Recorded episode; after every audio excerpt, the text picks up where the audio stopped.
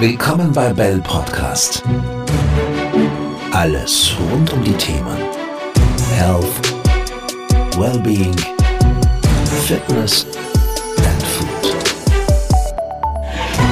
Mit Arabelle Kammler. Herzlich willkommen, ich bin's wieder, Arabelle vom Bell Podcast. Heute sind wir bei der Episode 20 angelangt und es war mir ein Bedürfnis, daraus eine Art Special Edition zu machen. Dafür habe ich einen Gast eingeladen, der eine Reise durchgemacht hat, vor allem in den letzten Jahren, die ja sehr aufregend waren. Ich habe den Titel How to Manage It All genannt experience of living and traveling in different countries in a high position in a man's domain and becoming a mother after 40. Wie ihr schon hört, werde ich diesen Podcast heute auch in Englisch führen. Und dazu habe ich einen Gast eingeladen, der was zu erzählen hat. Ich tue sehr herzlich willkommen heißen Elena Sidorotschkina. Thank you for having me. It's good, good to have you here. Elena has been working in oil and gas business for 20 years and built a successful career in remaining male-dominated energy world. Having lived in three countries before, in Russia, in the UK, and in Singapore, five years ago, Elena moved to Vienna to lead a department of liquefied natural gas in Austrian OMV. Living in various countries gave her a vast perspective of different work cultures, mentality, and work life balance. Elena has always been consistent when it comes to well being and caring about body and mind. Yoga, Pilates, Ayurveda, healthy eating habits have been part of a routine and support system, especially in the years of extensive traveling across the world. Focus on nutrition when it comes to food, vitamins, and supplements have been helpful in keeping thyroid autoimmune disorder compensated and in no way restricting or affecting life. Now, Elena is bringing up a daughter who just turned eight months and who was born when Elena turned 41, despite some social beliefs regarding women's biological hours and a choice a woman needs to make between career and a family. Elena is enjoying a new life perspective thanks to the baby and is also masterminding her return to the professional world, staying up to speed with the changes in the energy sector. Dear Elena, how did you end up working in a men's dominated industry like oil and gas? Uh, you know, it's interesting a lot to do with uh, my mother being a role model. My mother has been a professional and has been working actually in the energy industry also for over 40 years. So she has always been an example to me of a mother who has a lot to give to a child, but also is is working, uh, is creating, is bringing money and supporting the family, and in my case, the upbringing of a child. Also, I kind of always. Um, uh, was leaning towards the, the, the technical subjects. I wanted to to do something tangible, physical, if I might say. So in my case, uh, last 17 years, I, I, worked with liquefied natural gas, which is basically a, a super chilled uh, fuel which is being shipped around the world and eventually is being used to produce electricity to heat uh, to heat the apartments, to cook. So you kind of have that feeling that you bring the energy to to the end use, and that that part I, I, I quite liked, and I was very consistent in my studies. I graduated from oil and gas university mm-hmm. back in Russia, and then I was quite consistent. I was working for the gas industry for, as you already said, uh, 20 years. But now, of course, it's a, it's a transition uh, period for everyone and especially energy sector. So um, I need to see how we can keep gas industry sustainable, or maybe there will be other chapters to open with new greener types mm-hmm. of fuels. Mm-hmm. But we're not here to talk no. about fuels, right? you know, it's a very interesting topic, especially at this time and stage. But tell me, how how was it coming to a country where you didn't speak the language? What were some problems you had to face at that time? Um, it was a surprise uh, to arrive in Austria, um, even though I clearly understood that I needed a change. I needed the change of the place I was living at the time, that was Singapore. And I definitely wanted to change the company. I was already for 15 years that time with with uh, with my company, and I really felt that the change is coming. And interestingly, job in a way found me, and then I realized that it is Vienna which wasn't a stranger to me. I knew the, the city very well, but as a tourist or mm-hmm. as a, let's say, friend coming to visit uh, yes. uh, friends, right? So um, it didn't scare me because of that fact, yeah. But um, of course, I did face certain difficulties. I would say they're mainly related to the questions when you deal with um, state authorities, if I can say so, mm-hmm. right? Mm-hmm. Um, these days, I have to say that um, uh, people are getting friendly and maybe even more willing to speak. Um, English uh, to me. but when I arrived four years ago, mm-hmm. I did need some, uh, let's say, help of relocation agents to speak to mm-hmm. to magistrates and uh, clerks of, yeah. of similar state organizations.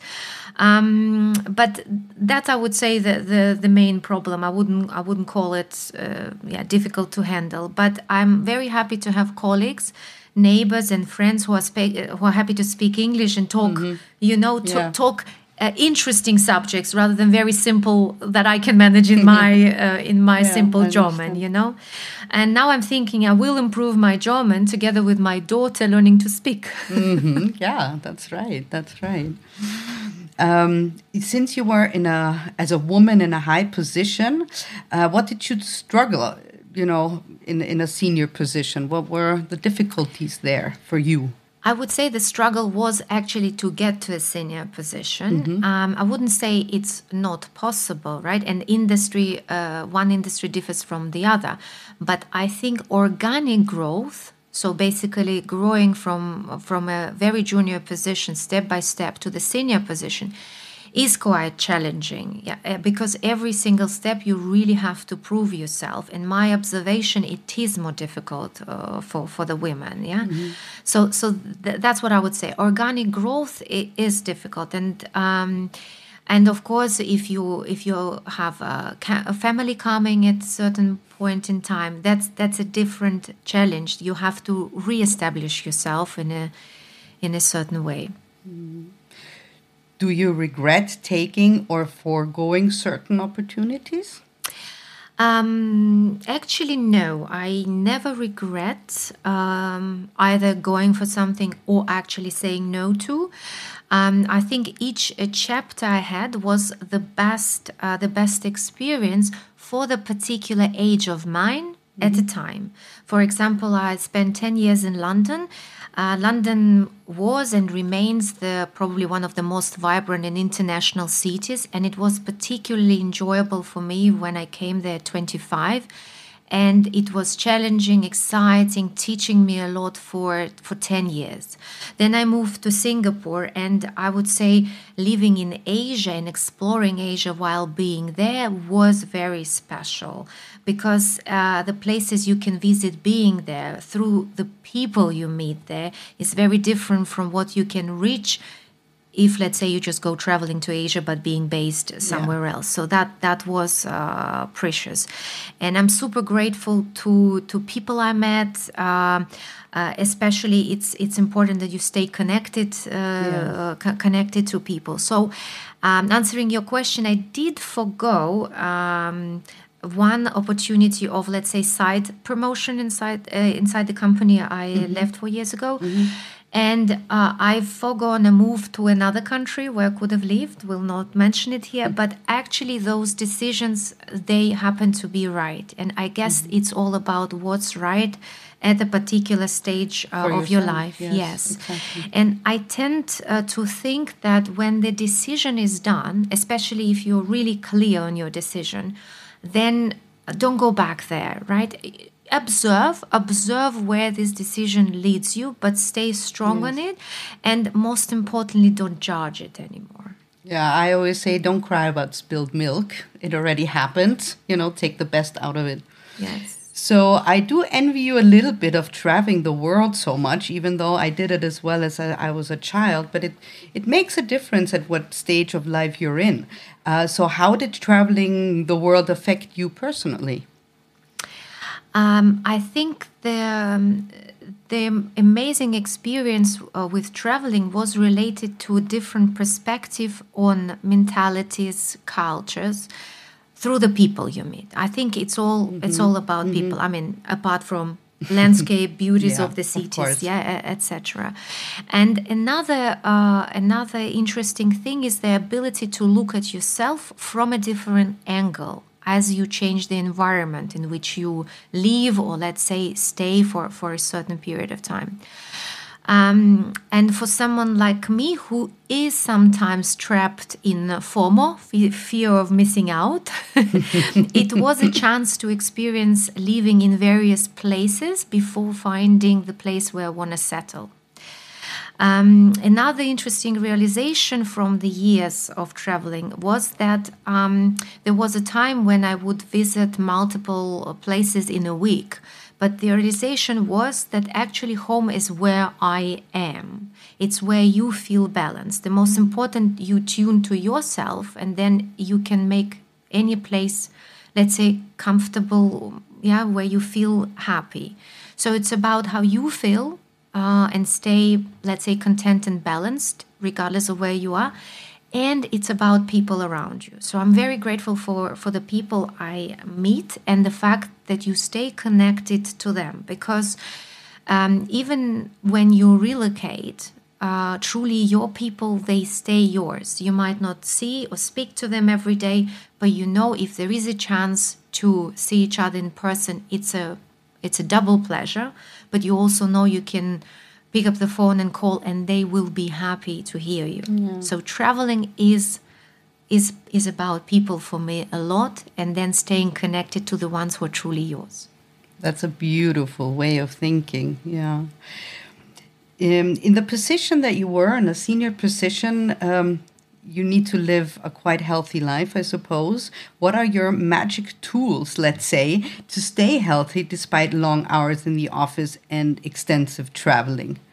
Tell me a bit about it. so, for traveling, and especially for women, one thing I'll start with compression socks forever if you are in the plane. Yes, that's one of the things I really recommend to women, and let's say after mm-hmm. 20, because I'm always for prevention rather than uh, treatment. Yeah, mm-hmm. but I mean, uh, on a more serious note, even mm-hmm. though still put compression socks for flights, um, it's uh, drinking a lot of water for sure, uh, pure. Yeah, no sugar drinks, maybe a little bit of lemon and a lot of water. And ideally hot. This is an Ayurvedic trick I learned, and it's really helping. That's why you always see me with a little thermos. So drink hot water, hot as comfortable as you can drink mm-hmm. it. You mm-hmm. have to mm-hmm. in, enjoy it actually. Mm-hmm. Um, another thing if we talk about the office, it's uh, especially shoulders and chest opening exercises because we tend to lean to the desk, uh, to computers, and there are lots of them which are even easy to do when you're sitting and not really uh, getting a lot of attention around. uh, but actually, on a jokey note, uh, one of the things which really um, helps when my body is stiff and sort of rebalancing or, or rebooting yourself is actually a downward dog asana. Mm-hmm of course, that I wouldn't recommend to do in front of uh, the colleagues or in the middle of the airport. But once you get to a non-public place, it, it really a mm-hmm. pose which which really sort of resets me. Mm-hmm. Mm-hmm.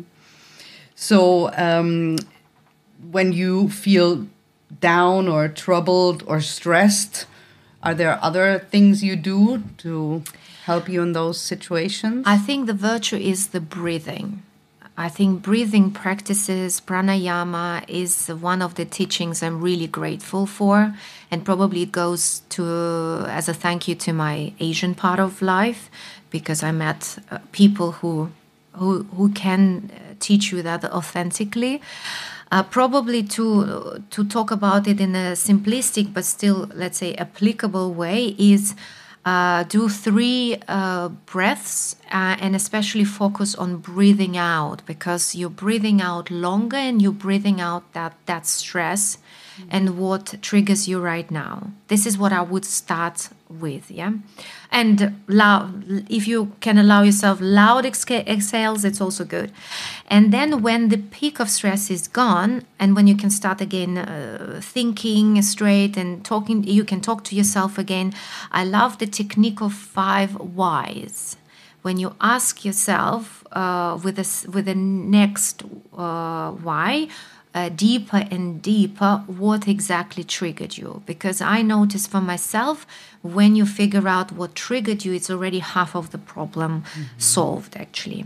And maybe another thing I would uh, mention interestingly, I notice when your um, heartbeat is higher, but not because of stress, but because of, let's say, uh, some aerobic uh, mm-hmm. exercise, the mood is getting better. So, for example, um, I would skip the lift and get into the fourth floor where I live uh, just by taking a staircase. And on the top, you already feel a little bit relieved. Mm-hmm.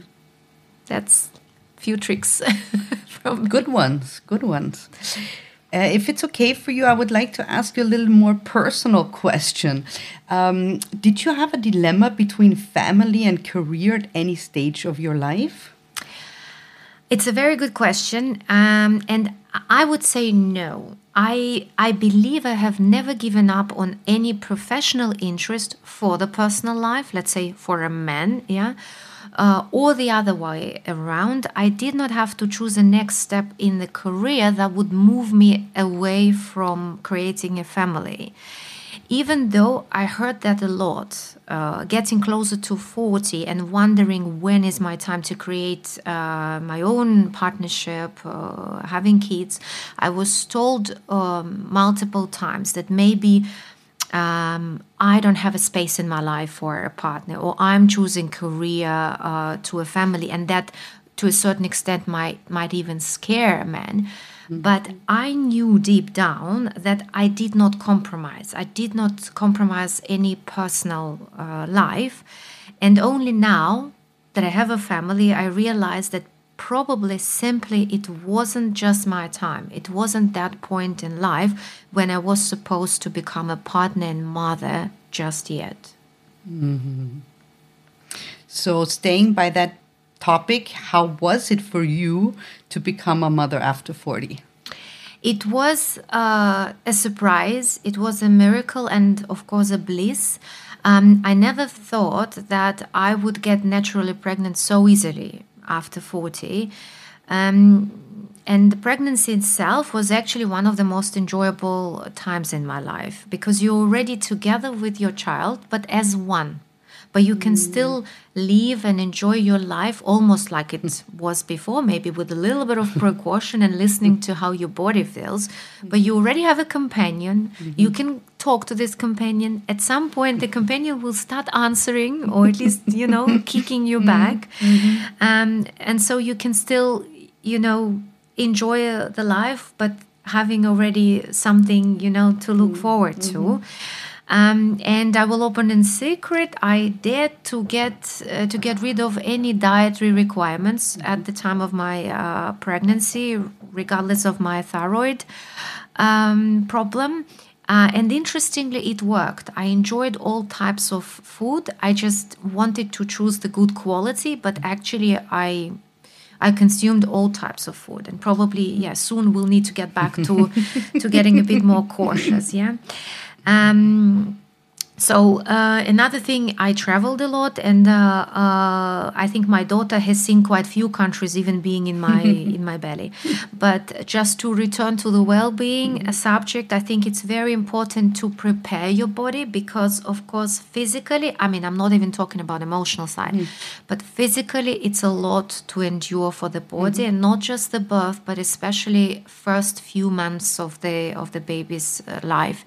It is a huge challenge and the test to to the oh, woman's yes. mm-hmm. body in mm-hmm. endurance. So that's important. Mm-hmm. Listen to the body while pregnant and yeah, and when you nurse. Mm-hmm. So, what would you say to a single professional woman at 35 at this stage?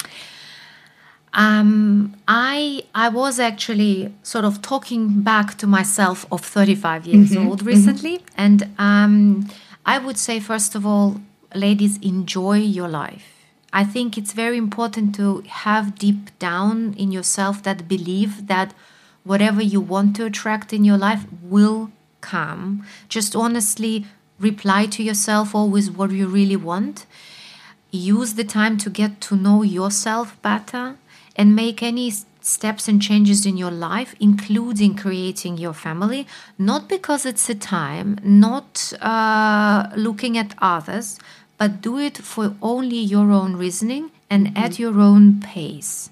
And most importantly, knowing your desired destination, please still enjoy the journey. Did motherhood bring any new perspectives of your life overall or your career? Yes, it, it absolutely did. Uh, I, it made me realize I want to do something meaningful, um, inspiring, and that would bring a new spin to my personal and professional development. Because I, I realized to go back to my professional life, I definitely will spend more hours without my daughter, and these hours therefore have to be worth it um, because baby baby slows you down but it is something that i'm actually grateful for uh, it is a skill i was always lacking uh, because I, I was always optimizing trying to get it all at the same time doing as much as possible uh, while baby times are very different, they require change of activities every 10 minutes. Uh, they have a clear routine during the day. So you start appreciating every minute um, and you are fully present rather than thinking and doing multiple things half heartedly. So, uh, surely a part of me wants to go back to a very busy life, but I would like to remember and being able to use this skill to slow down in order to be fully at the moment. Wow, beautifully said. we live in the age of transition and transformation, and the changes cannot be only external and leading to simply adapting. The biggest question is where we see ourselves at the end of this transition. It is a lot about who we want to become and what tools and techniques are available to support us in this journey to becoming a better, healthier, happier, and more successful self. And this is a big part of all the offers that we, the Bell Group, have. And since Elena has traveled the world, worked in so many different countries, and is so passionate about health and well being, we might consider cooperating with you, dear Elena, uh, on our activities of our company, Bell Academy International. And for all our English speaking listeners that don't know us yet, our company, the Bell Group, offers many services related to health, well being, fitness, and food. Fitness Bell is part of the Bell Group, which runs a small personal trainer studio in the 4th District in Vienna, which offers trainings on Pilates Reformer and private yoga classes and massages. Bell Academy is focusing on the sector promoting workplace health and well being. And we are planning to launch Bell Academy International in the near future, which is a digital platform not only for the B2B, but also for our B2C sector. This website will be soon available in all English speaking countries, so stay tuned for that. More information you can find under www.bellgroup.at or www.belle-academy.com oder at. Elena, it was so, so, such a big pleasure talking to you and listening to what you have achieved until now. And I would be very thankful and grateful if we worked together in the future. Thank you so much for coming. Thank you so much. Thank you for this chat, and I'm wishing a huge success to Bell Academy. Thank you.